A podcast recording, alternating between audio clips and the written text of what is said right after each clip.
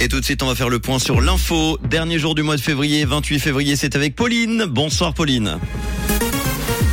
Bonsoir à tous. Les chambres ne veulent pas limiter le sucre dans les aliments. La croissance suisse stagne en fin d'année et du beau temps attendu demain matin. Les chambres ne veulent pas limiter le sucre dans les aliments. Après les États, le national refuse à son tour deux initiatives en ce sens des cantons de Genève et Fribourg, et ce, aux grand dames de la gauche. Le national a estimé que les efforts déjà faits par l'industrie sont suffisants en la matière.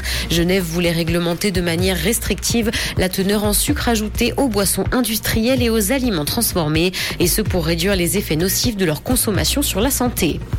La croissance suisse stagne en fin d'année. L'économie du pays a été freinée fin d'année par une conjoncture mondiale morose et une situation géopolitique tendue. Sur l'ensemble de l'année 2022, la croissance helvétique a également ralenti. Les exportations ont nettement ralenti la cadence en octobre et décembre dernier, après avoir bien accéléré au trimestre précédent. Dans le secteur du tourisme, la reprise se poursuit après la crise sanitaire.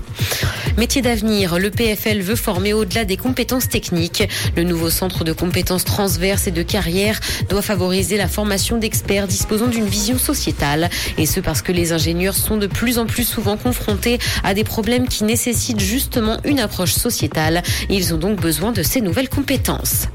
Dans l'actualité internationale, guerre en Ukraine, le secrétaire général de l'OTAN affirme que le pays en sera un membre à long terme. Il a précisé que les pays membres de l'OTAN sont d'accord pour que l'Ukraine devienne membre de l'Alliance, mais que c'est cependant une perspective de long terme. Son entrée dans l'organisation est d'ailleurs une ligne rouge absolue pour Moscou. La Russie avait d'ailleurs invoqué le risque de son intégration pour justifier son offensive.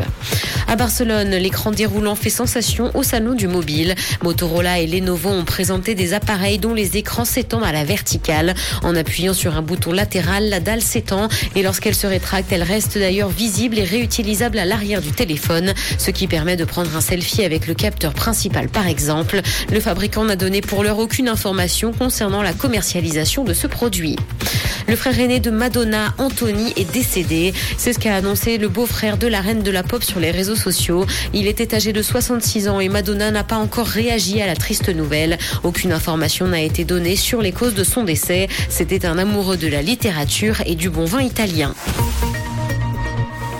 Le soleil brillera demain matin et le vent soufflera jusqu'à 25 km heure. Côté température, le mercure affichera moins 2 degrés à Nyon et Yverdon, ainsi que moins 1 à Lausanne et Morges. Bonne soirée à tous sur Rouge.